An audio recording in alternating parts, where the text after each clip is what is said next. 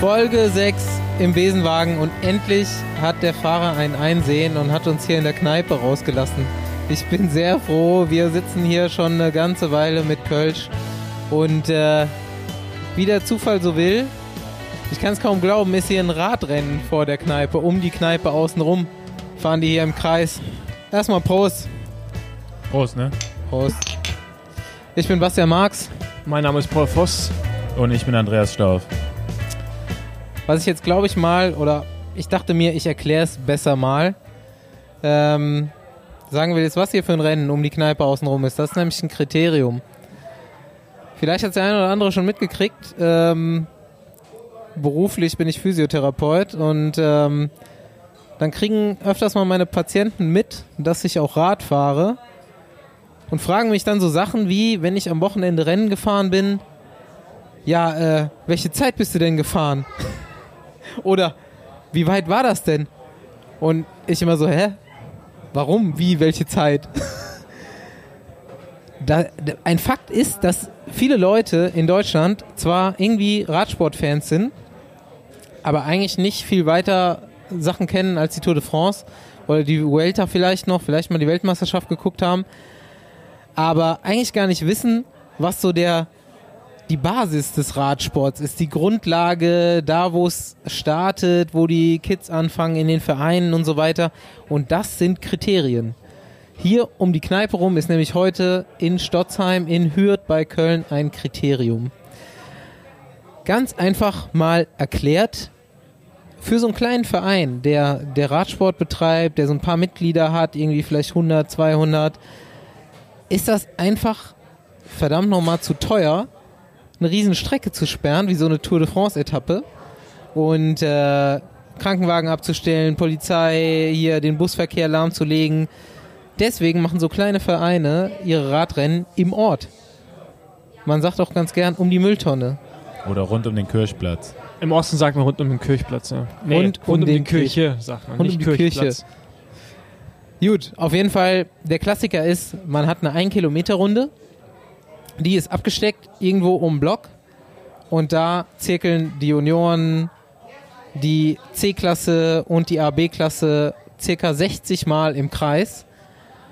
Und um das Ganze nicht allzu langweilig werden zu lassen, macht man entweder alle fünf Runden Wertung oder Prämie.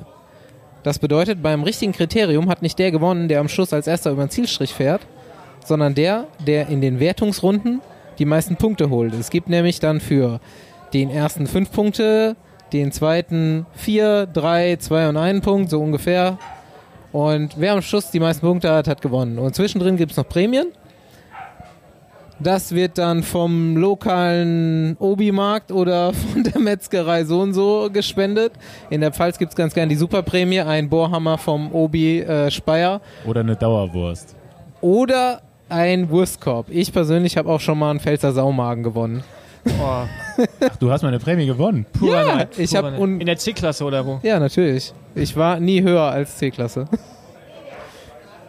Paul guckt leicht ernüchtert. ähm, das bedeutet aber, selbst wenn man Profi ist, selbst wenn man die großen Rennen fährt, steigt man normalerweise mit der Geschichte ein hier. Und äh, mein Freund Staufi hier, der ist im Leben auch schon einige Kriterien gefahren. Der hat einfach den Körper für so einen Kriteriumsfahrer. Groß, muskulös, Das muss man auch noch dazu sagen. schnell. Es ist auch so ein bisschen anderes Anforderungsprofil. Ja, und Du ich hast hatte meistens den vier Körper auch Ecken. schon als Zwölfjähriger, deswegen Du bist doch nicht mehr gewachsen, seitdem du zwölf bist. Man muss wissen, dass Staufi jetzt mit, wie alt bist du? äh, 31. Schon graue Haare hat, ja. Also sieht jetzt schon aus wie ein alternder Mann. Ausgelaugt. Dieser Sport hat Ja. ihn ausgelaugt. Ja. Erzähl, Staufi. Wer damals wie ich noch durch Jan Ulrich motiviert äh, mit dem Radfahren angefangen hat, der stand wahrscheinlich irgendwann, irgendwann mal selber bei so einem Kriterium am Start. Und äh, ich habe damals mit elf Jahren angefangen und bin eigentlich alle Altersklassen bis hin zur U23 äh, zu einem großen Teil auch auf solchen Rundstreckenrennen gefahren. Äh, gleich mal ein Zitat dazu, was ich erst am Wochenende, da waren wir tatsächlich Fahrradfahren zusammen, Staufi und ich. Ähm, was er da rausgelassen hat und meinte so, ja, früher als ich hier Jugendrennen gefahren bin, Nee, Wenn ich da- Amateure. Wenn ich da am Start war, da haben die Eltern zu ihren Kindern gesagt, ähm, ja, mach dir keinen Stress, du gewinnst eh nicht heute. Nee, das hast du falsch verstanden. Nee, das habe ich. Nee, nee, da- das waren andere Fahrer damals. Das waren andere Fahrer. Das waren andere Fahrer. Erklär das bitte. Ja, da gab es natürlich immer so äh, die Frühentwickler, sag ich mal, die so wie ich dann auch äh, einen Kopf größer waren als alle anderen, die dann in den ganz jungen äh, Altersklassen auf jeden Fall ähm, einfach körperlich überlegen waren und deswegen die Rennen gewonnen haben. Und da sind solche Sprüche mal gefallen. Das war jetzt aber nicht in meinem Zusammenhang, sondern da gab es noch ein paar andere. Ähm, Michael Kurt oder Daniel Babic hier in NRW, die beide irgendwie 50 Rennen im Jahr gewonnen haben. Also wirklich so gut wie jedes, wo sie am Start standen. Was waren denn im Osten so die Rennen? Du sagst ja, es gab eigentlich keine Kriterien oder so, das hast du nee, gar nee, nicht das gekannt. habe ich so nicht gesagt. Also wir hatten sicherlich, also die Kriterien waren bei uns nicht so verbreitet wie Rundstreckenrennen. Wir hatten dann doch schon mehr auch richtige Männer-Straßenrennen, ja, wo man sich so Mann gegen Mann bei richtigen Rennen gemessen hat. Nicht so im Kirchentum, sondern halt eben auch von äh, Dorf zu Dorf oder sowas. Ähm, ist ja jetzt nicht so die Tradition, wie es vielleicht in NRW der Fall ist, aber wir sind halt dann fr oh, früh auch schon im Juniorenbereich oder U23 hier rübergekommen, weil da war halt krasse Blütezeit. Also ich meine, hier konntest du jedes Wochenende mal mindestens zwei Rennen fahren und das war so für uns irgendwie, ja, wie so eine Goldgrube. Ne? Da gab es noch richtig Prämien und das war schon krass und das Leistungsniveau war so hoch, wenn du ein Radrennen hier gewonnen hast, war es ein guter. Und äh, es hatte schon richtigen Wert. Man muss auch sagen, dass äh, diese Kriterien hier, wo wir jetzt sind, in Hürth, eine ganz besondere Atmosphäre haben. Also wir sitzen hier in so einer Eckkneipe und äh, draußen ist tatsächlich echt die Hölle los. Ähm, leider sind, wie Staufi schon meinte, nicht mehr so viele Fahrer am Start wie früher, aber äh, die Leute gehen trotzdem hier noch richtig drauf ab. Und später hier im Hauptrennen fahren noch zwei, drei schnelle Jungs mit.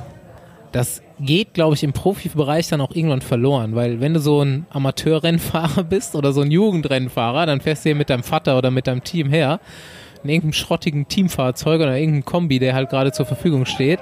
Und bevor du dich anfängst, warm zu fahren, lässt, ölst du dir erstmal die Beine ein oder irgendein Trottel steht auf jeden Fall immer mit Born Startöl oder was auch immer da und schmiert seine rasierten Beine komplett glänzend ein und du riechst schon so dieses Startöl und alle sind irgendwie irgendwie gespannt und denken, das ist jetzt hier die Weltmeisterschaft. Mir fällt dazu direkt ein, dass es früher eigentlich auch immer noch jemanden gab, der äh, so am Streckenrand entlang gelaufen ist und äh, Programmhefte verteilt hat. Und dann das auch immer so angekündigt hat. So, Programm, Programm. Das haben wir hier heute noch nicht gekriegt. Nee, das haben wir Ja, das ist auch schon leider ein bisschen ausgestorben. Das war meistens so Nee, ein das gibt's älterer auf jeden Herr Fall so, noch. Also das habe ich ja? dieses Jahr auch schon mehrere Ja gut, du bekommen. bist ja Man muss- mal man im muss natürlich sagen- C-Klasse-Rennen am Start. Ist so. Es gibt mir auch die keine Rennwurst, aber es gibt den berühmten Spieß, hatte ich gerade, an der Rennstrecke, so ähnlich wie eine Rennwurst im Osten und es war richtig gut. Ja. Und es ist auch noch faire Preise hier auf jeden Fall in NRW. Äh, zu der Atmosphäre ähm, gehören auch immer so ein paar so ein paar Oppas, die am Streckenrand stehen oder ein paar Väter, die ihre Kinder anschreien und absolut hart dumme Sprüche raushauen. Und ähm, gern gesehen sind auch über ehrgeizige Eltern, die ihre Kinder dann quasi hier nach vorne prügeln äh, mit ihren Worten. Das ist dann auch immer sehr herrlich zu sehen, wo dann den Kindern doch schon ein bisschen leid tun. wie war das bei dir, Paul? Gar nicht. Meine Mutter hat immer nur Angst gehabt, dass ich nicht mal wieder stürze. Weil ich sind doch schon sehr, sehr oft Gut, gestürzt. Mütter, Mütter ist natürlich klar, aber Ja, gut, ich hatte Glück mit meiner Mutter, dass sie nicht so ehrgeizig ist. Es gibt auch andere Mütter, die ich erlebt habe, die dann äh, da am Streckenrand stehen und die eigentlich äh, Das durchs Ziel prügeln. Das ist ein. Thema, was ich natürlich auch eigentlich letzte Folge schon ansprechen wollte mit dem Frauenradsport. Unser Freund Andreas Stauf hier hat ja zwei Radsporteltern sogar.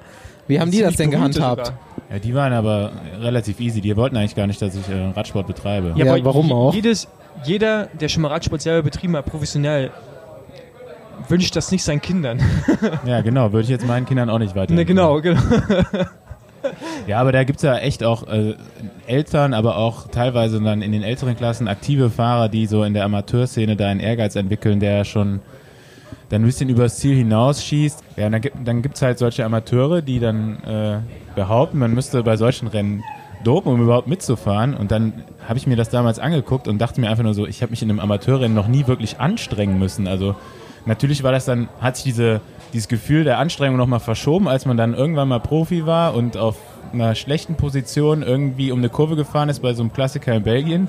Da musste man sich dann mal richtig anstrengen, aber bei diesen Rundstreckenrennen oder so, dann war das halt so, keine Ahnung, da bist du, das war halt wie so ein Hobbykick mit Freunden jetzt so am Wochenende, wo du dann auch so nur mit nicht 100% dabei bist, sondern ein paar Prozent. Ich hatte weniger. gehofft, dass Also- du das sagst. Also, ist so ein Palaverstau, wie man, ganz ehrlich, dann bist du halt nicht die richtigen Rennen gefahren. Ich meine, ich bin aus dem tiefsten Osten hier angereist, um dann so Rundstreckenrennen in Oberhausen zu fahren. Das, die, wo, wo die halt, die waren extrem hart, da war so eine kleine Welle drin. Da gab es, keine Ahnung, wie viel tausend Euro Preisgeld insgesamt zu gewinnen. Da bin ich Oberhausen bin ich auch schon gefahren. gefahren, ja. Und das war, ey, das war so für uns ein Highlight. Ey, Da, Aber- da, haben wir, da haben wir vor dem Start noch geguckt, welchen Reifen wir fahren. Wer am meisten Grip in der Kurve Aber du bist doch ein völlig anderer Fahrertyp als Staufi. Wenn der hier um den Block fährt, ja, früher in Topform, dann ja, nee, äh, nee, also ich war jetzt ja auch nicht langsam, ich war jetzt nicht so schnell wie Staufi, aber ich habe auch schon eigentlich in der U23 fast jeden Sprint gewonnen, den ich gefahren bin, muss man auch sagen. Das stimmt, da habe ich dir auch immer nachher noch als Profi vorgeworfen. Ja. ich hab obwohl du nicht mehr, mehr. Maximalwatt hast als Tanja. ich hatte, ich hab tausend- da ich auch hatte nicht- 1500. Ich habe da auch nicht jedes Rennen gewonnen, ne? Also es gewinnt ja auch nicht immer der Stärkste, sondern öfters mal der Schlauste. Da habe ich da nicht zugezählt. Es würde jedem Amateur gut tun, äh, mal den Vergleich zu ziehen oder mal so jemanden zu kennen, der mal richtig hochklassig, professionell gefahren ist, weil man sich das eigentlich gar nicht vorstellen kann. Jemand wie ich fährt zu so einem C-Rennen und muss sich übertrieben anstrengen und freut sich, wenn er eine Platzierung fährt. Also ich finde ja, man müsste mal irgendwie, wenn ein Rennveranstalter ankommt und er sagt, er bietet jedem von uns, er bietet eine Prämie von 2000 Euro, dass Staufi nochmal äh, gegen die versammelte NRW-Elite fährt. So mit ein bisschen Vorlauf, Staufi muss zwei, drei Monate trainieren und dann gucken wir mal, ob Staufi das Rennen gewinnen kann. Mit der sind, wir, sind Siegprämie. wir bei der nächsten Wette hier. sind bei der nächsten Wette. Das würde ich sehr interessant finden. Also, ähm, Ich bin ja auch schon dann nochmal als Profi wieder äh, Rundstreckenrennen gefahren. Sogar auch mal mein Heimrennen. Und dann bin ich dann auch mit der Gruppe rausgefahren. Alles easy, war auch nicht wirklich anstrengend. Und ich war dann halt auch schon so, dass ich dachte, oh, den Sprint gewinnst du auch locker. Und hab dann irgendwie so einen Fahrer, wo ich dachte so, ja gut, der kämpft hier gerade um sein Leben, gar nicht mehr beachtet im Sprint. Bin dann halt auch entspannt losgefahren und auf einmal kam der mit einem Schwung vorbei, fährt an mir vorbei, gewinnt auch noch mit äh, deutlichem Vorsprung das Rundstreckenrennen, was ich auch dann äh, gerne gewonnen hätte, weil es halt von meinem Heimatverein war. Und da dachte ich mir halt auch so, ja gut, ist halt nicht immer der, der Stärkste, der gewinnt. Da gibt es auch schlauere Fahrer hier im Feld. Aber ansonsten ist natürlich schon das Leistungsgefälle extrem. Ne? Also ich meine, wir sehen das ja jetzt gleich vielleicht hier nochmal, äh, wie die Leute draußen um den Block fahren, wer sich da letztendlich rauskristallisiert.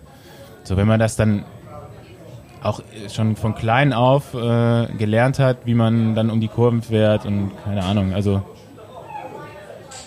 Ich war letztes Jahr hier schon zuschauen und ähm, habe mich da auch mit einem Zuschauer unterhalten, der so um die Mitte 50 war, der mir auch haarsträubende Geschichten erzählt hat, ähm, wie er früher unschlagbar war, weil er in der Kurve immer locker 10 Meter Vorsprung gemacht hat, weil er einfach immer 11 Bar gefahren ist und äh, 19 Millimeter Reifen und da hat er mir noch die Marke erzählt und so. es gab, es gab, echt, es gab echt. Zeiten, so auch so Teutenberg oder Jason Phillips damals, ey, das waren, äh, und dann ähm, Kappes, das war, das war krass, du bist zu Rennen hingekommen und du konntest an der Kurve einfach nicht mitfahren. Die hatten halt echt, dann Teutenberg ist ja vorne und hinten unterschiedliche Reifen gefahren. Je, ja, je nachdem, die wer, sind auch kürzere Kurbeln gefahren, habe ich irgendwann mal später kürzere Kurbel und das waren, das waren so die Füchse, die waren auf der Geraden Wa nicht warum besser als kürzere wir. Kurbeln, Andi? dann kannst du halt in der Kurve noch länger durchtreten als mit einer längeren Ja. Kurbel. Also ich hatte die Erfahrung auch mal bei so einem verwinkelten Kurs, da waren die ganzen alten Hasen dann noch am Start und äh, der Kurs hatte irgendwie 800 Meter, ging achtmal um die Ecke und ich dachte mir irgendwann so, ich kann einfach jetzt, ich könnte zwar noch schneller fahren, aber es geht, ist einfach nicht möglich, noch schneller um die Kurven zu fahren und die haben alle noch munter mitgetreten und hatten natürlich dann noch ein paar äh, Erfahrungstricks am Start und äh, ja, das waren halt auch noch, sag ich mal, andere Kaliber wie jetzt heute auch an der Rundstrecke. Also um nochmal auf die Wette zurückzukommen, die will ich jetzt nicht annehmen, ja, weil ich auch gar nicht die Zeit hätte, äh, irgendwie da noch so groß äh, zu trainieren. Aber ich denke mal, das Niveau hat sich auf jeden Fall auch ein bisschen gesenkt, sag ich mal, weil ich meine, man sieht es auch an den Starterzahlen, es sind jetzt vielleicht noch 50 Fahrer hier am Start, äh, von denen ist keiner mal irgendwie auf Profiniveau gefahren, wie ähm, ja, die Leute, die dann bei den Sechs-Tage-Rennen auch teilweise noch am Start standen damals, äh, da, da, da war es auch schon um einiges schneller noch bei den Rennen, glaube ich. Ja, wir haben ja letztens schon mal so ein bisschen rumfantasiert über so eine kleine Strava-Wette oder sowas. Äh, Staufi sagt auf jeden Fall, er holt noch alles. Bis eine Minute hat er heute, er hat's relativiert. so ein, anderthalb Minuten Ich kann halt echt eine Minute gar nicht mehr abliefern. Da geht bei mir gar nichts. Also drei, 30 Doch, Sekunden können wir bis, bis zwei machen. Minuten. Muss Da, gleich noch machen. Bis eine Minute geht alles, aber eine Minute zehn wird schon schwer. ich, kann ja, ich kann ja nicht viel, aber Kraftgewicht so um eine Minute, anderthalb rum ist gar nicht Du musst so jetzt mies. erstmal den Sprint gegen Tanja gewinnen. Also, ja, das stimmt. Bevor ja. die die nächsten Ja, ich bin, in der, eingehst, ich bin in der Vorbereitung. Ja? Ich gehe jetzt ins, ins Trainingslager. Also, wir kriegen hier die nächste Runde Bier. Vielen Dank dafür. Wir haben es die Woche schon ein paar Mal Ja. ähm, bisschen echauffiert, beziehungsweise äh, ist der Transfermarkt, über den wir mit Ken schon geredet haben vor kurzem, dieses Jahr irgendwie interessanter als sonst. Ich finde den, so mal gerade raus gesagt, extrem bekloppt. Also die Franzosen müssen irgendwie, keine Ahnung, irgendwie so einen Geldschrank da geknackt haben und das Geld untereinander aufgeteilt haben, weil Gofide schlägt zu, Direct Energy schlägt zu. Das ist eigentlich krass. Das ist, ist eine Verschiebung auf dem Markt, den man, den ich so noch nie gesehen habe vorher. Auch heute wurde bekannt, dass äh, das Team Movistar holt Jürgen Rolands, der erste Belgier, der überhaupt in so einem spanischen Team fährt. Äh, dann Niki Terpstra geht zu Direct Energy. Das ist, das sind Transfers, die hätte man sich vor einem Jahr, äh, gestern, hätte man es noch nicht denken können. Das, Ja, ist, ähm, definitiv. das ist eine Entwicklung, die ich krass finde, natürlich auch sehr interessant. Man sieht, dass der Radsport globaler wird, aber es ist, ja, ich finde es äh, ich find's krass, ja. Also zu dem Wechsel von Niki Terpstra, da kann ich auf jeden Fall sagen, dass der jetzt nicht so ganz überraschend war, weil die Tendenz, dass Quickstep gerne mal etablierte Fahrer, die auch eine erfolgreiche Saison hatten, eher abgegeben haben, weil da schon die nächste Garde quasi hinten dran stand an jüngeren Fahrern, die natürlich dann auch äh, im Gehaltsgefüge ein bisschen niedriger angesetzt werden. Äh, das haben die jetzt schon ein paar Jahre verfolgt, aber der Wechsel jetzt nach Frankreich hat mich auch ein bisschen überrascht. Ich meine, André Greipel ist auch nach Frankreich gewechselt. Ähm, Ich meine, dass er geht, das war mir auch fast klar, als ähm, Lefebvre immer wiederholt hat, ah, ich habe kein Geld, ich habe kein Geld. Aber dass er direkt zu Direct Energy geht, die unbedingt eine World Tour Liz- Lizenz haben wollen, was ich denke, was schwer wird. Aber ich meine, somit sichert man sich zumindest mal die Klassiker in Belgien und in Frankreich. Und ähm, aber ist schon ja ein krasser Move und es wird Hat auf jeden Fall interessant krass zu sehen, wie Karte sich das irgendwie ja. entwickelt. Weil es sieht mir so aus wie, man die fahren halt ein Rad, weil es nicht unbedingt irgendwie prädestiniert ist für Kopfsteinpflaster. oder gelbes. Ein gelbes, hässliches Rad oder Bronze, je nachdem, wie man es nennt, äh, einige von dem Team. Und es wird auch interessant sein, wie er Das ist da. ein Faktor, was ich heute schon angeführt habe. Ich glaube, Chavanel macht seine letzte Saison gerade, oder? Ja, gut, Das aber der so ein bisschen Budget Kohle frei, aber so ist, viel auch ist nicht. übrig, ja. Ja, aber ich meine dann, das ist schon ein krasses Commitment, ja. Man sagt in dem Moment, ey, Ist nicht Chavanel seine letzte Saison, seine letzte Tour war das. Er wird Ah, noch eine okay. Saison ranhängen. Ja. Soll seine letzte Tour gewesen sein. Ja. ja, man sagt trotzdem, okay, ähm, wir holen Niki Terpstra, der wird definitiv nicht billig sein. Und ähm, man verpflichtet sich in dem Moment, die komplette Klassikersaison quasi all in zu fahren. Ja, es hat für mich echt so eine Frage, ob das ein reiner Money-Move war oder auch wirklich so perspektivisch, wo ich denke, ich meine, so ein Team wie Quickstep hast du nur einmal im Peloton, da kannst du eigentlich hinwechseln, wo du willst, du willst nicht das gleiche Setup haben, den gleichen Support. Ja, ist ein Ich meine, bisschen du bist so, da mal gefahren, bisschen so wie Sky, ich weiß nicht, wie du das siehst, aber für mich von, als Ebene. Außenstehender ist halt Quickstep das perfekte Team für einen Klassikerfahrer. Ja gut, wir haben ja jetzt schon so ein bisschen über die Transfer-Taktik von einem Patrick Lefebvre, dem Teammanager von Quickstep, gesprochen. Ähm, auf der anderen Seite hast du Niki Terpstra, der jetzt auch schon auf die Mitte 30 eher zugeht und jetzt wahrscheinlich seinen letzten großen Vertrag unterschreibt. Ähm, da wird natürlich jetzt äh, Geld auch eine Rolle gespielt haben. Ne? Und vielleicht war dann einfach direkt Energie das äh, die beste Option, äh, alles in allem. Ich meine, keine Ahnung, die haben auch schon ein paar Jungs, die Klassiker fahren können. Und solche Teams sind auch gerne mal ohne einen Kapitän am Start und haben auch nicht wirklich eine Aufgabe bei solchen Rennen. Und vielleicht kommt das jetzt einfach mit so einem Fahrer wie Terpstra, dass sich solche Teams dann auch ein bisschen mehr spezialisieren können. Es bleibt abzuwarten. Viel mehr haben mich jetzt die äh, deutschen Transfers noch interessiert, die Mhm. noch äh, rausgekommen sind nach André Greipel. Und Das ist einmal Simon Geschke, der zu dem Ja, Nachfolger vom BMC wechselt. CCC stockt auf, auf jeden Fall. Langsam wird Ja. so bekannt, wie, wie das Team aussehen wird. Wird ja um bekanntlich trotzdem um Greg van Avermaet herumgebaut. Ja, also es, ich meine, man hat bis jetzt noch keinen äh, Gesamtwertungsfahrer für die dreiwöchigen Rundfahrten. Und es wird in- interessant sein zu sehen, vielleicht wird Van Avermaet auch mal die Ardennes-Klassiker irgendwie ähm, anpeilen und versuchen, die zu gewinnen. Da ist natürlich ein äh, Geschkin extrem wichtiger Helfer. Sicherlich wird Simon auch seine Freiheiten haben, aber ich kann mir fast nicht vorstellen, dass er in der Lage ist, da ganz vorne reinzufahren. Das, ähm, ich glaube, er ist so ein bisschen über diesen Punkt hinaus, wo er die Chance hätte wahrnehmen müssen. Und ähm, ich weiß nicht, ob er noch dieses, ja, wie sagt man, dieses, dieses Mojo dafür hat, ja, da wirklich selber, sagen wir mal, Top, Top 5 zu fahren bei Lüttich oder auch bei Amstel. Ja, Das manchmal ist ein ich nicht, Teamwechsel natürlich auch so ein, so ein Wendepunkt oder so ein Punkt nochmal zu sagen, okay, jetzt gehe ich nochmal all in.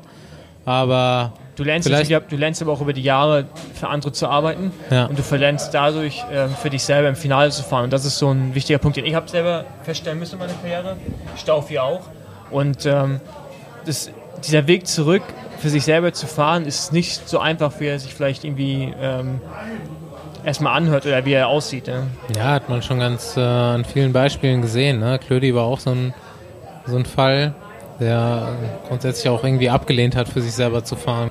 Wer mir da noch auch einfällt, ist Danilo Hondo zum Beispiel, der Mhm. sich dann irgendwie zum Paradeanfahrer von Petaki entwickelt hat und dann auch irgendwann gemerkt hat, äh, als eigener Sprinter, wo er vorher schon ein paar Erfolge feiern konnte, hat es dann nicht mehr gereicht. Ähm, ja, wo wir gerade beim Anfahrer sind, jetzt ist der Anfahrer von André Greipel zum ersten Mal seit 100 Jahren, glaube ich, äh, in einem anderen Team. Und das auch mit einem deutschen Sprinter Und- als Gespann. mit einem anderen hier aus der äh, Kölner Trainingsgruppe, Philipp Bauhaus. Die ähm, wechseln beide zu Bahrain Merida. Auch ein moralisch fragwürdiger Wechsel.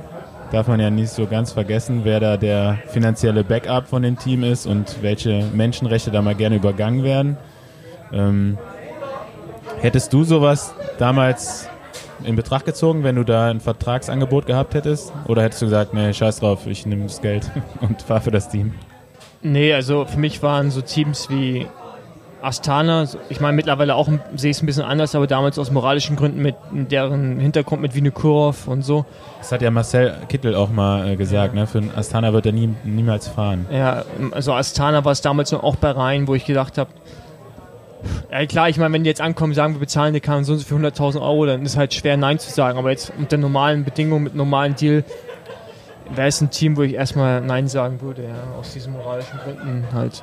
Ich meine, bei Phil und bei Sibi muss man halt auch sehen, ich meine, die haben, werden sehr gute Angebote bekommen haben und für Phil, der war ja bei mir auch Teamkollege bei Bora und auch da schon Sprinter, der sehr unterschätzt wurde von der Teamleitung und äh, man konnte eigentlich sehen, dass er hat, er hat das Nötige, um irgendwie ein ganz großer zu werden. Und ich glaube, bei, ähm, bei Samweb hat er so ein bisschen durchscheinen lassen, aber nicht, ist nicht so richtig hervorgekommen. Ich hoffe, dass jetzt bei, äh, bei Bahrain so wirklich mal so der Durchbruch geschieht, weil bis jetzt ist er noch nicht so richtig da Ist gewesen, auf meiner jeden Meinung Fall, nach. Äh, ja. spannend irgendwo, weil da auch noch keine deutschen Fahrer sind, oder? Bei Bahrain Er ist halt ein? Markt für die Das ganze Merida. Team äh, macht für mich noch nicht so ganz Sinn. Da sind Ja, es ist so schon ja diese, völlig diese irgendwo Fahrer, ne? italienische Nationalmannschaft, die irgendwie so aus Lampre oder was hervorgegangen ist. Ich glaube, Ähm. gerade die haben irgendwie so die äh, bunt gewürfelte Truppe überhaupt. Ja. Und, äh, aber auch so an Fahrertypen. So. Aber Also da gibt's- ist nicht so ein Phil Bauhaus irgendwo ein ähnlicher Fahrer oder kommt er nicht mit so einem Sonny Colbrelli? Nee, gar Nee, nicht. Nee, Phil ist schon noch schneller. Es ist eher mehr ein, ein purer Sprinter. Man muss bei Bahrain halt einfach auch sagen, dass die, wenn man sagt bei Sky immer, die haben ein krasses Budget. Bei UAE Emirates und bei Bahrain Merida ist halt so, da ist halt no limit. Ne? Ich meine, wenn, du halt, wenn die halt Geld brauchen, rufen die halt an und dann kommt diese Kohle halt rüber. Und ähm, dementsprechend machen die halt auch ihre Transfers. Und wenn du halt diese Limits nicht hast, holst du halt erstmal Fahrer, Fahrer, Fahrer, ohne dir wirklich ein System zusammenzubauen. Und das sieht man jetzt gerade auch wieder. Aber ich denke, dass er mit Sibi da jemanden hat, ähm, der nicht sein letzter Mann sein wird. Das kann ich mir nicht vorstellen. aber, ihn Ja, zumindest mal, Erfahrung. aber ihm zumindest mal in die richtige Position bringt ihm das Wichtige lernt, was ihm vielleicht dann auch bei äh, Sunweb gefehlt hat.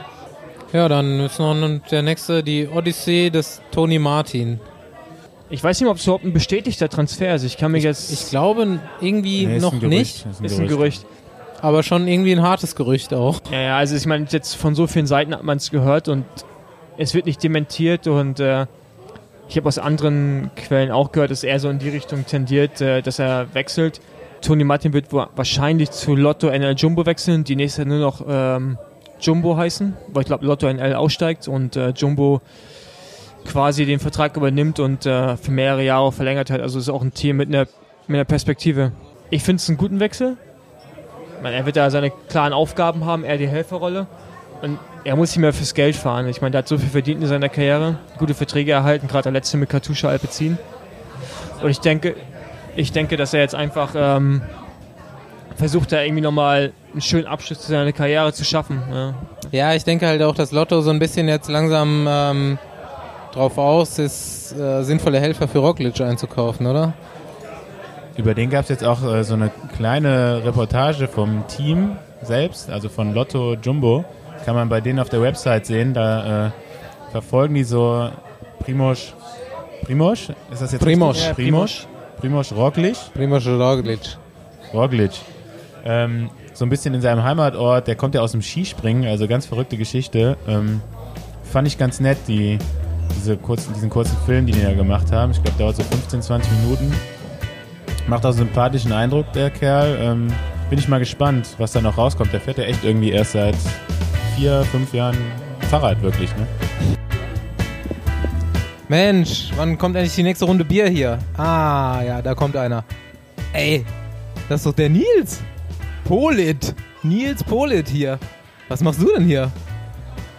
Ja, wir sind ja gerade bei der Schmitternacht und äh, ja, ist ein Heimatverein von mir und äh, ja, dann bin ich hier in die Kneipe reingekommen und dann habe ich gesehen, dass der Begen Besenwagen hier steht und habe ich gedacht, boah, das ist eigentlich ganz gut, um da einzusteigen. Fährst du hier mit beim Rennen?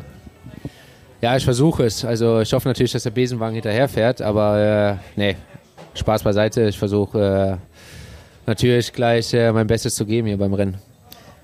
Jo, wir müssen erstmal kurz klarstellen, äh, circa 99,2 Prozent der äh, TV-Kommentatoren sprechen den Namen falsch aus. Das heißt nicht Polit, das heißt Nils Polit. Genau, also da haben wir jetzt offiziell eine Beschwerde hier für die ganzen Medienanstalten in Deutschland, dass der Name falsch ausgesprochen wird. Der Onkel von Nils hat da auch schon öfter mal äh, die zuständigen Stellen kontaktiert und keine Antwort erhalten. Also wir hoffen, ab jetzt wird überall der Name richtig ausgesprochen, auch von mir, muss ich sagen. Ich Und dachte von das mir. auch eher so Kölsch Polit, aber heißt Polit. Wundervoll. So, ähm, nun, äh, wir haben gerade schon mal ein bisschen erklärt, worum es im Kriterium überhaupt so geht hier. Das ist nämlich ein Kriterium in, äh, bei der Schmitternacht. Und ähm, erklär uns doch mal kurz deine Renntaktik heute. Das geht los. Wie viele Jungs stehen da ungefähr am Start gleich? Ja, es werden äh, 50 Leute haben gemeldet. Ähm, ja, sind auch relativ gute Jungs da. Ich denke, auch so ein Altmeister Lars Teutenberg hat gemeldet. Mal sehen, ich habe gesehen, er war in, äh, im Höhentrainingslager. So, und, äh, Spezielle Vorbereitung für die Schmitternacht. so sieht's aus, so sieht's Also aus. als ich Äh, noch Rundstreckenrennen gefahren bin, da war auf jeden Fall immer was äh, los, wenn Lars gefahren ist. Da Ja, ich meine, er hat vor zwei Jahren noch die Cologne Classic gewonnen in äh, Longerich, die Weltmeisterschaften der Kölner Rundstrecken. Also, ja, wenn Lars da ist, ist immer, ist immer schön.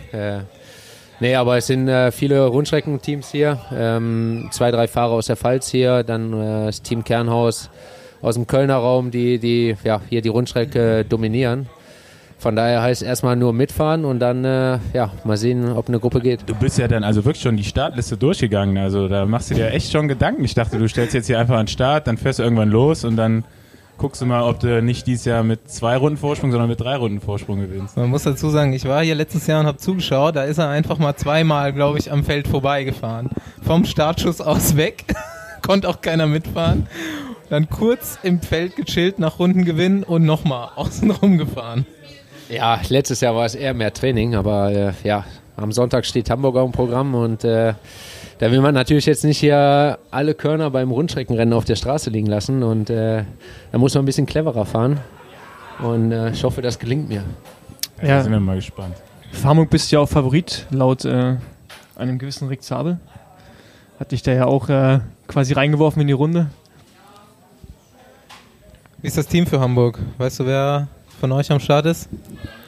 Ja, ähm, sind äh, José Gonçalves ist am Start von uns, äh, der ist einen ziemlich starken Giro gefahren, ich glaube 15. im Gesamtklassement war äh, Simon Spilak, äh, ja, bei dem, da ist immer so ein, kleinen Wunder, oder ein kleines Wunderkind. Äh, wenn er Lust hat, ist er richtig stark. Und wenn es regnet und sehr, sehr kalt ist. Wenn es regnet und sehr, sehr kalt ist, Dann packt richtig. er das kurze Trikot aus. Ohne Ärmel. Dann muss er so schnell fahren, dass ihm warm Die ist. starken Hochgebirgsfahrer von Katusha sind für das Rennen in Hamburg dann natürlich genau die Spezialisten, die da am Start sein müssen. Ja, das auf jeden Fall. Also ich meine, äh, der Vaseberg ist natürlich eine harte Hausnummer. Ähm, dann hast du Reto Hollenstein noch mit am Start. Ähm, ja, ich bin mit am Start. Unser Kolumbianer Restrepo, äh, ja, der auch so eine kleine Wundertüte ist dieses Jahr. Und äh, ja, Habt den Sprinter also nicht dabei. nein, Sprint haben wir eher nicht dabei. Also da bin ich mal gespannt, wie das Rennen dann laufen wird. Wie sieht's aus? Hast du Bock? Bist du heiß auf Hamburg? Wie waren die letzten Wochen eigentlich? Du bist nur nach Nachtourkriterien gefahren, hast wahrscheinlich ein bisschen sinnvoll trainiert, nehme ich mal an. Ja gut, ich bin sechs Nachtourkriterien gefahren. Äh, Im Endeffekt war es vielleicht äh, zwei, drei zu viel. Es war wie eine vierte Tour de France Woche, aber ja, danach habe ich natürlich erstmal ein bisschen ruhig gemacht, eine kleine Pause eingelegt und äh, bin jetzt eher, bin jetzt zweimal lang gefahren, aber mehr Intervalle und äh, klar bin ich heiß für Hamburg, aber ich weiß, dass es halt da ziemlich schwer ist, halt äh, in der Spitzengruppe anzukommen. Genau, das ist halt ja so ein klassisches äh, Sprinterrennen mehr oder weniger. Ich glaube, der letzte, der da alleine angekommen ist, wer, war das, Ja, das weil, ist schon ziemlich lange her. ja, auch, also ne? ich glaube vor zwei Jahren, da bin ich noch bei Bora gefahren, da wurde Pöstelberger, die wurden glaube ich 100 Meter oder 150 Meter ja. von dem CS eingeholt. Ja. Und auch nur, weil hinten Da wusste man es nicht so genau, Ja, ob es genau. schafft oder nicht. Und ich glaube schon, dass man da auch, äh, je nachdem wie das Wetter ist, auch schon in der Gruppe ankommen kann. Aber ja gut, die Chancen sind natürlich relativ gering im Vergleich zum Sprint. Ja, vor zwei Jahren war es ja, dass ja wirklich äh, ja, die Gruppe einen ziemlich großen Vorsprung hatte und äh, immer das Feld Vollgas zum Vaseberg hingefahren ist und dann ruhig gefahren ist. Und äh, so hatten die Ausreißer halt natürlich ja, einen schönen Vorsprung und äh, konnten es halt fast ins Ziel bringen. Und, aber trotzdem hat es auch nicht geklappt. Von Hast, daher. du- hast du dir denn schon so einen Plan zurechtgelegt, wie das am besten ablaufen könnte für dich, damit da noch was am Ende rausspringt für die Ausreißer? Naja, ich muss einfach mal gucken, wie das Rennen verläuft. Äh, einen richtigen Plan habe ich eigentlich nicht. Äh, ich die steig, sportliche Leitung planen. die sportliche Leitung, ja, die haben bestimmt einen Plan, aber haben sie mir noch nicht erzählt. Also, äh, Ja, gibt's kurz vorher. Wenn du da zu viel drüber nachdenkst, dann Ja. wird das nichts. Ulle hat auch mal am Baseberg attackiert, ne? Ja, und der ist auch noch alleine angekommen. Also ich habe gerade überlegt, ob das der letzte war. War er nicht ganz. Danach sind auch noch mal ein paar vereinzelt alleine angekommen. Aber Nach Ulle.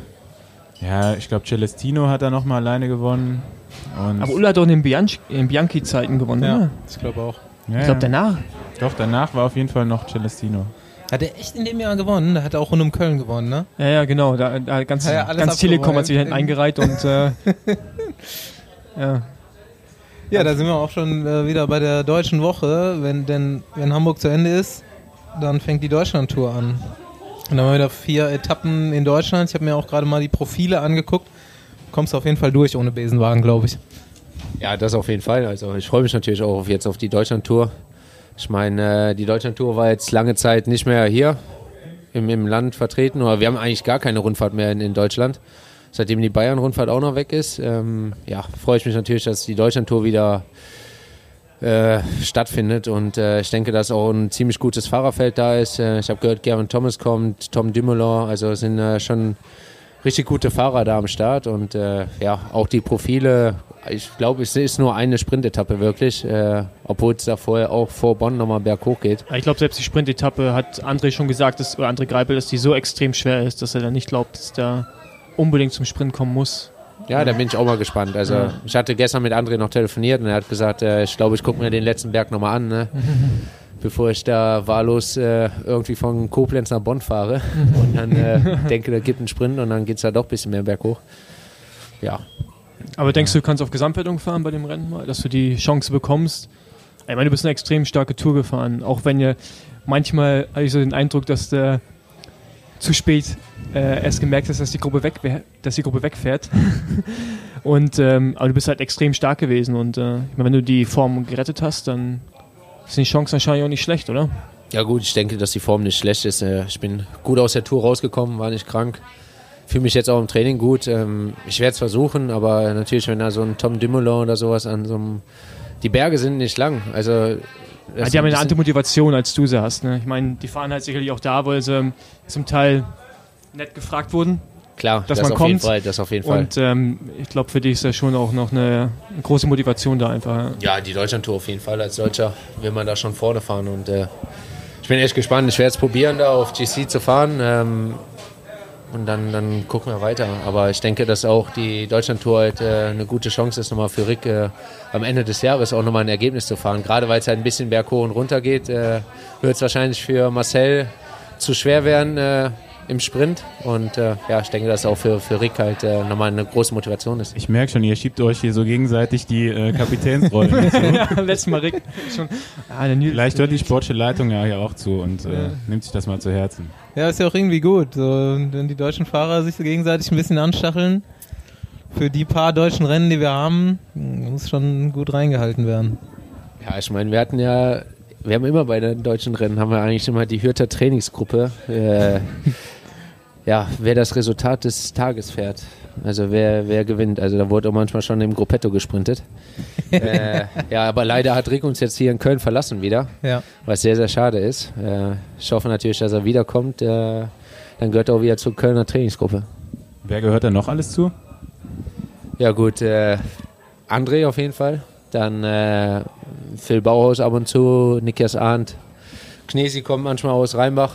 Und äh, ja, es sind eigentlich schon ist immer eine, eine schöne Gruppe hier. Aber meistens fahren wir mit der Hövelrunde, legendäre Hövelrunde. Ja, habt, habt ihr dann eigentlich auch so eine Stammkneipe hier in äh, Hürth mittlerweile oder trefft ihr euch immer nur am Rad? Nee, Stammkneipe nicht, aber wir haben äh, ein paar Stammcafés. Ja, das Profil der Deutschland-Tour ist ja, oder kommt so einem Klassiker schon, schon ziemlich nah. Ähm, wann gewinnst du deinen ersten Klassiker? Und welchen? Und welchen vor allen Dingen, genau? Wo siehst du deine größten Chancen? Ich denke, die größten Chancen sind, äh, oder ja, was mir liegt, was ich auch in den letzten zwei Jahren schon gezeigt habe, ist Paris-Roubaix. Ähm, da war ich jetzt ja, dreimal am Start, zweimal habe ich gefinisht und äh, jetzt dieses Jahr bin ich Siebter geworden. Äh, ich denke, dass das Rennen mir liegt, auf jeden Fall, aber ich denke auch, dass so eine Flandern-Rundfahrt, wenn ich vielleicht mit ja, ein, zwei Kilo noch weniger äh, da ankomme, Noch Ähm, weniger. ja, noch weniger. Ja, das, das, das Gewichtsthema ist immer äh, in den, in den Teams immer eine große Sache. Also da wird oft diskutiert und äh, Ja, ist Ja. halt auch mal die Frage, ob es Sinn macht oder nicht. Ne? Ich meine, jetzt für Roubaix ist es ja nicht so relevant unbedingt, aber für Flandern ist halt auch die Frage, ob die dich die zwei Kilo so viel weiterbringen oder ob du eigentlich mehr Punch benötigst, Also- als den du jetzt hast. Niki Terpstra hat ja angeblich jetzt nochmal ein Kilo abgenommen für dieses Jahr Flandern-Rundfahrt und hat dann halt deswegen laut Ja, das, ey, also Teamaussage äh, ist er besser über die Berge gekommen und hat dann auf jeden Fall nochmal einen Unterschied gemacht. Er hat Vincenzo Nibali abgehängt. Wo du sagst, nochmal zwei Kilo abnehmen. Also ich kenne dich ja jetzt schon ein bisschen länger und du hast ja auch auf jeden Fall seit der U23 schon einiges an äh, Funden verloren. Hast du da, weißt du noch, wie viel du gewogen hast zu U23-Zeiten und jetzt? So den Vergleich mal wo vom Amateur zum Profi? ich muss sagen, wo ich U23-Meister geworden bin auf der Straße, 2015 war es, glaube ich. Ich glaube, da war ich mit 86, 87 Kilo am Start. Das also, ist echt noch äh, nicht lang her. Nee, das war, äh, ja, da hat Jochen Hahn, die Legende, immer gesagt, oh, oh, oh, oh, oh, wenn er die Fettmessung gemacht hat. Er hat immer gesagt, am Bauch fangen wir an und dann hat er schon gesagt, oh, ich glaube, wir müssen gar nicht weitermachen. Ja gut, aber das ist er ja von seinen Sportlern gewohnt gewesen, oder? Dominik Rölz, äh, dann kann man komplett mal durchgehen. Neben mir sitzt auch einer. Dann, äh, Ich hatte nie viel Körperfett. du sahst ja immer dick aus. Das ist ja was anderes. Dann entschuldige ich mich hiermit, aber trotzdem sahst du halt leicht kräftig aus. Ja. Nee, aber es war halt, es war, ja, wo dann der Profivertrag kam, war dann halt, äh, musste ich halt, äh, ja, bisschen abnehmen und, und habe seitdem, äh, ja, gute 6 Kilo, 7 Kilo verloren. Also um die 80 wiegst du jetzt. Ja, immer so 80, 81, 79, da schwankt's. Also ich habe vom U23-Bereich zum Profibereich habe ich ein Kilo zugenommen. Auch nicht schlecht. hat man auch nicht gesehen. schlecht. Echt? Nee. ah ja. Nee, Stau, nee, Stau, ist- Stau ist schon eine Maschine. Also, wenn du Okay. nicht live gesehen hast, ist es unglaublich. ja. Vielleicht haut er auch irgendwann nochmal diese Gyros-Training-Geschichte raus. Ja. Ich kann mich noch halt dran erinnern, wie Nils irgendwie so U23-Fahrer war. Da sind wir bei der deutschen Meisterschaft sogar noch mal äh, spät in eine Spitzengruppe vorgefahren. Ihr Mit zwei? Nils zusammen. Und dann ist er ja ein paar Monate später Stagiair geworden. Und ich hatte ihn dann noch so aus meiner Sicht in Erinnerung, wie er vor mir gefahren ist. Äh, da war er auf jeden Fall noch ein bisschen voluminöser als dann ein paar Monate später schon als äh, Stagiair und dann jetzt so der, der Vergleich ist halt extrem. Ne? Also sechs Kilo ist auch echt schon äh, eine Haus, äh, Hausnummer.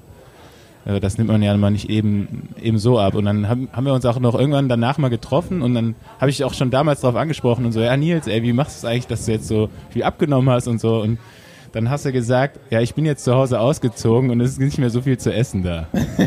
Ja, da, da, da hat er echt recht. Ja. Da bin ich mit meiner Freundin zusammengezogen und äh, ja. Und die kann nicht kochen oder was? doch, doch, doch, die kann, die kann kochen, sehr gut. Äh, aber Musst du jetzt auch sagen.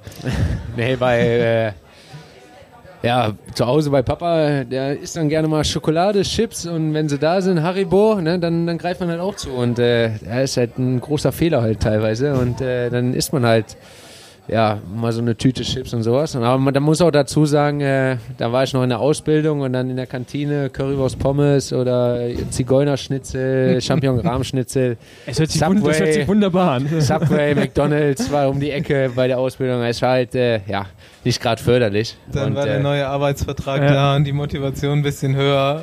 Alles hat zusammengespielt. ja, dann, dann ging das auf einmal, wenn man sowas weglässt, äh, geht das auf einmal von alleine. Geil. Du hast gerade von deiner Freundin gesprochen. Wie alt bist du jetzt?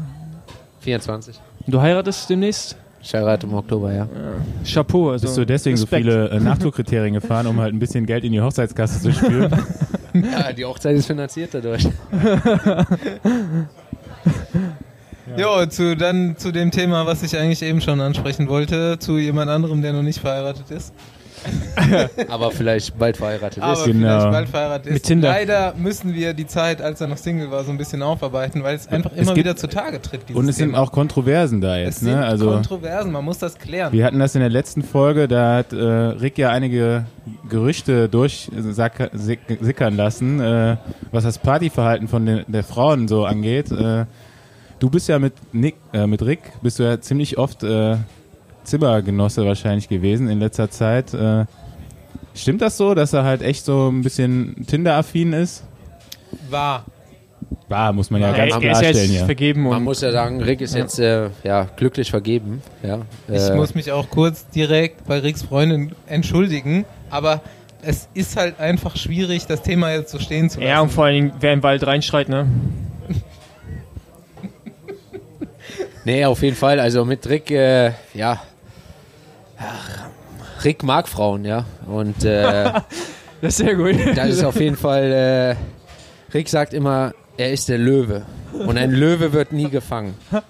Das ist ein Sprichwort. Und äh, deswegen frage ich ihn halt immer nur, wie sieht's aus mit dir? Bist du jetzt im Zoo? Bist du jetzt gefangen? Nein, der Löwe ist halb gefangen. Da war er gerade mit seiner Freundin so, äh, ja, äh, waren sie noch nicht zusammen, aber halt gerade dran und äh, sag ich, ja, das ist der Löwe jetzt gerade schon im Zoo, ja. Ja, aber der hat noch Auslauf, sagt er. Er hat noch Auslauf. Nachts hat er noch Auslauf. ähm, aber es hat sich natürlich jetzt Gott sei Dank ins Positive, ja, Ist er jetzt im Zoo? jetzt ist er im Zoo gefangen, in, äh, ja, im geschlossenen Käfig und äh, da gibt es auch keinen Weg zurzeit raus, äh, wo ich auch glücklich bin drüber, ja. Ist ein bisschen ruhiger bei euch am Zimmer abends.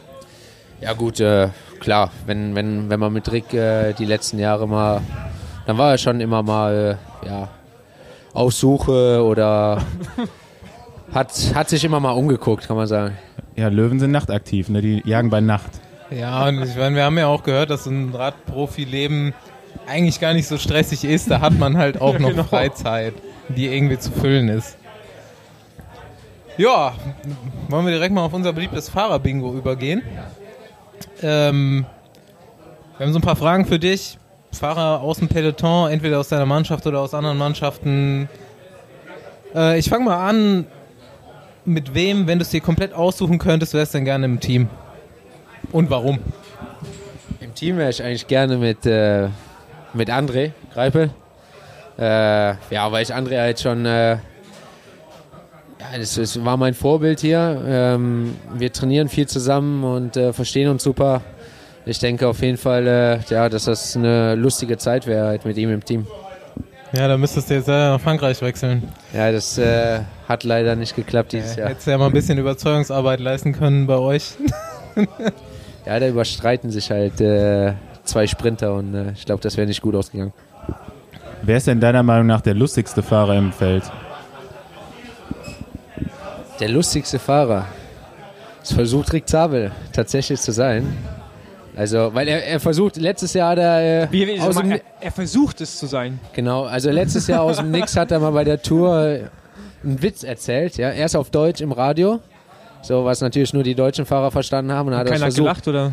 Nee, hat keiner gelacht. Äh, und dann äh, hat er es versucht, Also auf im- Englisch zu übersetzen, hat aber auch nicht so ganz geklappt. Und, Im, äh, Team, Im teaminternen Funk während dem genau, Rennen, ne? ganz genau. Das, das hat er versucht, hat aber, ist aber irgendwie gar nicht so angekommen.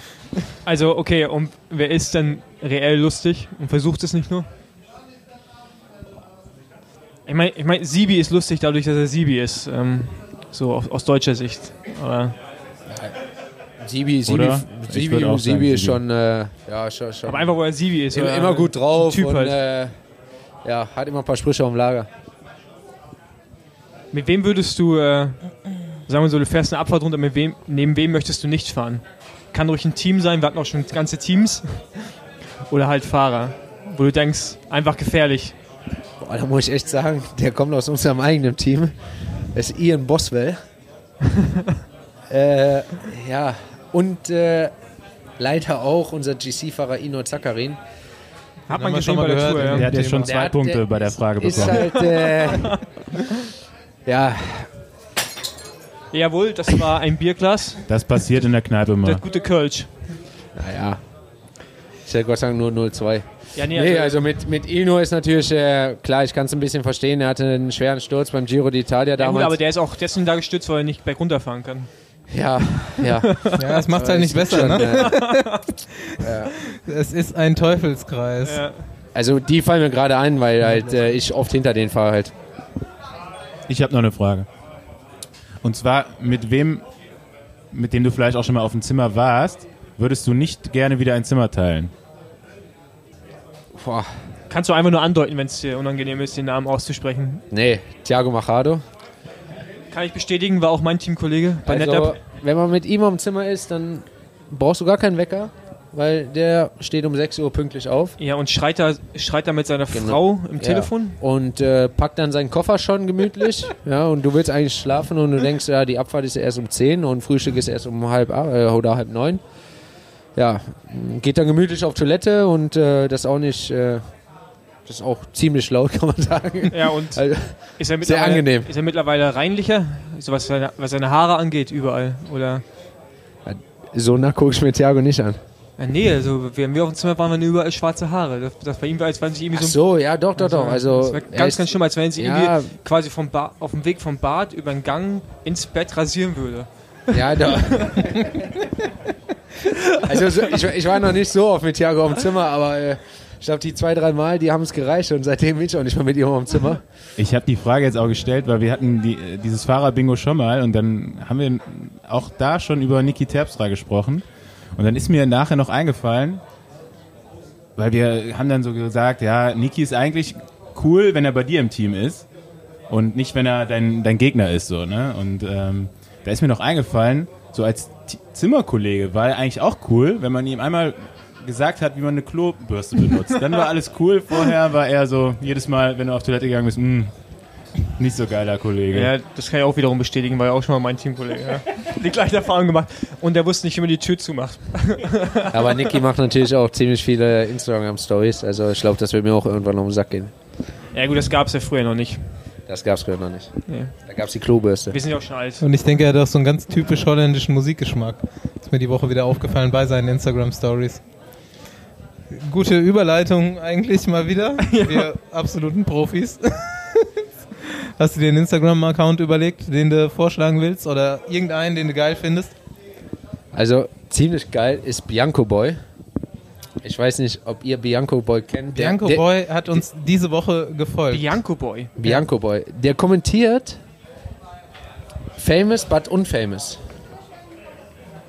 Ja, und das ist, äh, man weiß nicht, wer dahinter steckt. Man kann nur eine Vermutung haben. Bi nee. Und Ist er die kommentiert Bianco Boy. Bianco Boy. Und du Das weißt, ist wer das aus, ist? aus Wien, glaube ich, ne? Da steht auf jeden Fall irgendwas mit Wien im Profil. Ja, aber vielleicht täuscht die Pers- Person nur. Also er kommentiert sehr gerne, ja, Sachen. Und ähm, Hat drei Herzen auf seinem Profil. Ja. Spannend, spannend. Wir stalken gerade alle. Genau, also mein Instagram-Tipp wäre wieder ganz lahm. Ähm, der Bund Deutscher Radfahrer. Der hat einen Instagram-Account? Der hat einen Ja, das habe ich Instagram-Account. gesehen, auch und jetzt ich in muss Glasgow. sagen, wir hatten vor, ich weiß gar nicht, wann das war, vor anderthalb Jahren, hatten wir mal so ein Meeting, äh, da ging es so um, was kann man irgendwie machen, BDR zu helfen. Da ging es auch darum, dass wir mal Social Media mal ein bisschen aktiv werden müssen. Haben sie getan. Der ist jetzt noch nicht professionell, aber ich finde, man kann sich da informativ äh, irgendwie begeistern, weil die zeigen halt so von den Weltcups, von Bahnweltcups, von Rennen dort doch schon einige interessante Bilder und ja, wenn man wissen will, was beim deutschen äh, Nachwuchs so abgeht auf nationaler Ebene, dann sollte man sich erstmal reinziehen. Gut, ich mache heute mal was Radsportfernes. Sonst habe ich ja eigentlich immer Radsport-Accounts präsentiert. Ähm, ich schlage den Obi-Wolf vor. Der Obi-Wolf ist äh, einer meiner besten Freunde. Der hat, als ich glaube ich irgendwie 19 oder 20 oder so war, hat er mal versucht, mir die Freundin auszuspannen. Und so haben wir uns kennengelernt. Ähm, der ist Fotograf, wohnt mittlerweile in Berlin und fotografiert auf semi-sexy Weise sehr schöne Frauen. Sieht auch echt gut aus und ähm, wenn wir demnächst mal in Berlin sind mit dem Besenwagen, hoffe ich, dass er auch uns mal ablichtet. in ähnlichen Posen. Aber Er ist der auch gut, Obi-Wolf. auch gut ist Paul Ripke. Ja, definitiv. Aber der Obi-Wolf ist noch eine Nummer. Also ich finde den Obi-Wolf. Guck ihn dir an. Ich bin gerade beim Obi-Wolf. Obi-Wolf? ja, ich bin gerade beim Obi-Wolf und äh, ist, schon, ist schon in Ordnung auf jeden Fall. Such ihn mal, den Obi-Wolf. Der ist nämlich teilweise auch in seinem Profil drin. Er sieht auch sehr. Ist der eine Frau aus. oder ist Nein. er ein äh, Transgender oder ist er ein Mann? Nein, er ist ein sehr bärtiger Mann. Ein sehr bärtiger Mann. Er sieht ein bisschen aus So wie, wie du. Jesus. So, ich mach mal weiter. Äh, zufällig auch mit einem Fotografen. Und ich habe mir den ausgesucht, weil wir jetzt hier einen Kölner Gast dabei haben. Und äh, der Fotograf, der fotografiert auch zum größten Teil äh, Köln, die Stadt, die schönste Stadt der Welt. Und macht das auf eine sehr Ja, ja. schöne Art und Weise. Der Fotograf nennt sich Phil Sauvage. Und ähm, ja, hat echt ein paar coole Bilder so vom, vom Kölner Stadtbild und im Umland. Kann man sich auf jeden Fall als Kölner oder Nicht-Kölner mal angucken. Werde ich nochmal tun. Wir haben wir heute, heute früh, habe ich gesehen, ist der Nils auch schon Rolle gefahren und hatte auf jeden Fall gut Mucke an. Ach stimmt, Nils macht immer die Musik in seine Instagram-Stories mit rein. Nee, das habe ich jetzt das erste Mal Burgi, gemacht. Das wie hab, Burgi. das, genau deswegen. Also ich habe heute Morgen so durchgescrollt. aber im Nils, du wirst, nicht, du wirst nicht an das Level von Bogi rankommen. Aber Auch da muss man sagen, Nein. ist auch ein sehr, sehr guter Insta Instagram-Profil. Also wenn man äh, Von wa- was so ein, ein- Wenn man ein bisschen Entertainment Warte, lass ihn, ihn Papa. erst ausreden, dann, dann Paul. Paul hat eine sehr differenzierte Meinung dazu. Aber also zuerst Nils. wenn man wenn man was vom Style lernen möchte, dann sollte man auf jeden Fall bei Boogie aufs Instagram äh, Instagram-Profil gehen. Äh, kann man sich auf jeden Fall was abgucken, nicht abgucken, muss man dazu sagen, nicht. Also Boogie, wenn du zuhörst, tut mir leid, aber das sah jetzt gar nicht gut aus heute. noch Leute, die nicht wissen, wer Burgi ist. Burgi ist Markus Ich erkläre es Burkhardt. mal. Ich, ich kann das direkt mal gleich erklären. Markus Burkhardt ist ein eigentlich stolzer ostdeutscher Rennfahrer. Aus dem tiefsten Osten, also man kann nicht tiefer. Aus Chemnitz. Ich, nee, nee, nee, nee. Chemnitz ist das schon richtig zivil. Der kommt noch tiefer, ja, also aus der Erzgebirge. Und ich weiß nicht, ob es äh, bis jetzt Breitbandanschluss gibt. Auf jeden Fall ist der so Ost, der redet immer noch Ost und der versucht so bayerisch zu sein, was ich nicht nachvollziehen kann. Das tut mir in der Seele weh, wenn ich ihn in einer Lederhose sehe, der jeden Tag irgendwelche Bilder postet mit irgendwelchen Hemden und dann eine Lederhose. Das ist scheiße, Mann, das macht man nicht. Sei stolz auf dein Ostdeutsches. Aber, aber er geht ja auch immer mit Lederhose raus. Ja? Also auch Ja. nach dem Rennen hat er immer die Lederhose ja, der wird an. gespon- der wird Also da gesponsert, keine Ja, Ahnung, ist auch richtig egal. gut von Mit Lederfresh, oder wie heißt das? Aber das ist ein Ostdeutscher, Mann. Du verbückst ja auch nicht deine kölsche Herkunft oder deine Höter oder wie Doch, auch der immer. zieht auch immer die Prinzenmütze an, wenn er nach dem Radrennen nach Hause Was fährt. für eine Prinzenmütze. ja, hier, ja, Prinz Prinz Karneval. Karneval. Kennst du das nicht? Ja, verbirgt die ja nicht. Vielleicht, vielleicht wäre das noch was für Boogies Outfit, weil dann hat der Ostdeutsch ein bisschen mit, mit Köln. Nee, Ostdeutsch eben gar nicht, das hat nur bayerisch. ah, der hatte nur bayerisch, stimmt, genau. Ja. Schon, sorry, Bogi, du bist ein guter Rennfahrer, aber das geht nicht, Mann. Ja, aber Ja, wir, aber- wir haben das Thema verloren. Mit, dem, mit der Musik, ich habe heute, äh, ja, heute Morgen durchgeguckt und habe Boogie Story gesehen. Da habe ich gedacht, ach komm, wie geht das denn? Und dann habe ich das auch rausgefunden und dann äh, habe ich da einfach mal ACDC reingehauen. Sehr gut. Ja, also meiner wäre was Oldschool, The Game, Hate It or Love It. Oh geil, das Okay. ist mittlerweile schon oldschool, ja. Das Ja. hat, Wann hat man selber auch noch das? mitgekriegt. Also zum, zum Intervall oder zum Recovery? Zu beiden. Es geht zu beiden. Hate it or love it. Ich habe so eine Playlist mit ähm, österreichischen Bands. Wir wollen nochmal eine Ösi-Folge machen demnächst und äh, Du magst die Ösis, ich merke ja, das ich, ich mag diesen Dialekt einfach und so diese, ich, für mich sind das so deutsche Italiener. Die sind so ein Nein. bisschen crazy. Nein. Ah, wenn, je nachdem, wo du bist. Ähm, Sind deutsche ist aber eher Schweizer. so eine ruhige Playlist. Ich nehme mal ähm, Bilderbuch mit Bungalow. Bilderbuch auch sehr geile Band, muss ich sagen. Ja. Ja, siehst du? Ich dachte, du kommst jetzt mit Wanda. Ja, ich habe auch Wander mit drauf. Wanda ist auch sehr gut. Ich gehe morgen aufs Wanderkonzert. Echt? Aber Geil. mein äh, Song geht mal wieder auf die Recovery-Playlist und er kommt von äh, Bakar und nennt sich Control Alternate Delete. Hörst du Und- das überhaupt oder hast du einfach nur so hipstermäßig irgendwo raus? Nee, nee, das höre ich auch. Sein, ne? Ja. Das hat er sich gerade rausgesucht. Nee, ich habe mir das schon vorher notiert. Wir sind professionell vorbereitet hier. Professionell vorbereitet. Ja, ist auf jeden Fall ein entspannter Song. Immer gut. Nachmittags müssen die Rollladen oder Vorhänge zu und dann entspannen nach dem Training. Nach dem Training. Du trainierst, Stoffi. Nein. Zum Badesee hin und zurück. Ey, ohne Scheiß war diesen Sommer noch nicht einmal schwimmen. Aber war echt schon öfter Radfahren als sonst. Staufi Ich glaub, lernt Bei Staufi die, musst du die sagen, Liebe er zum fährt, nicht, Radsport. er fährt nicht unter einer Kommt Stunde zurück. Rad. Nee, Ich fahre fahr nur noch eine Stunde. er fährt eigentlich mehr trainieren als in seiner Profilaufjahren. Das geht gar nicht. Letztens hat er fast, letztens hat er fast 1000 Kilometer gehabt, ne? Im Jetzt- Jahr. Oder in der Woche. Nee, ich, also wenn ich fahre, dann fahre ich immer über 100 Kilometer. Wie oft fährst du so? Staufi. So oft ich kann. Machst du so Neurotraining? Neurotraining? Nee, Ja. das mache ich nicht. Das macht nur der Basti. Hast du auch noch so einen Trainingstipp oder so? Dein, Lieblings, dein Lieblingstrainingsintervall? Was, Was du so macht gerne machst? Nils Du machst ziemlich viel Polit Zeitfahrtraining, ne? Ja, aber jetzt zur Zeit eigentlich gar nicht mehr. Vielleicht jetzt noch mal ein bisschen vor der Weltmeisterschaft in Mannschaftszeit fahren, aber irgendwie habe ich ja gerade so ein bisschen die Lust am Trainieren verloren, muss man sagen. Äh, Ist ja, auch schon bald September. also, ja, also die Saison naht oder. Musst du, musst du noch China fahren? Nee, nee, nee, nee. Das ist ganz gut. Da ich heirate, habe ich äh, wahrscheinlich am 3. Oktober oder spätestens nach Paris äh, Tours habe ich Schluss. Also bin ich da, habe ich mich da gut rausgeholt.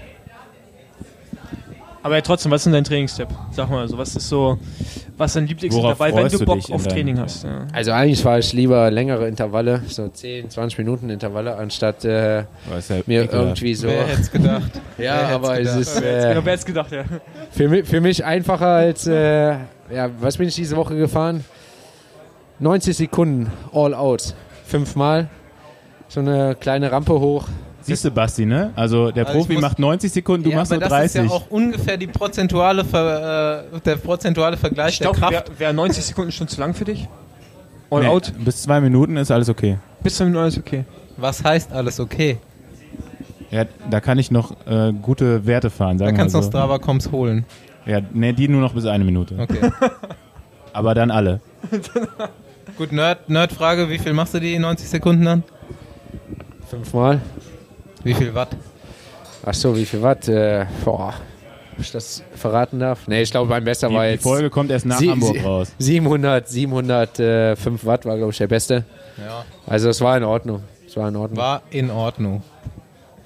Gut, Jungs, habt ihr noch was oder können wir Nils jetzt langsam zum Rennen fahren schicken? Nee, ich brauche noch einen Kölsch. Der muss, sich doch noch, der muss sich auch noch warm fahren jetzt. oh ja, richtig ganz äh, warm stehen, eher gesagt. Und Beine einölen. Nee, das Wir hat man nicht gemacht. viel, aber wir wollen dich siegen sehen. Nils, schön, dass du da warst. Wenn du rausgehst, kannst du noch unseren Deckel bezahlen, ne? Und dann äh, feuern wir dich gleich auch umso lauter an beim Genau. Ah, geht bestimmt aufs Haus hier. Danke auch. Ciao. Ciao. Ciao, ciao. Ciao.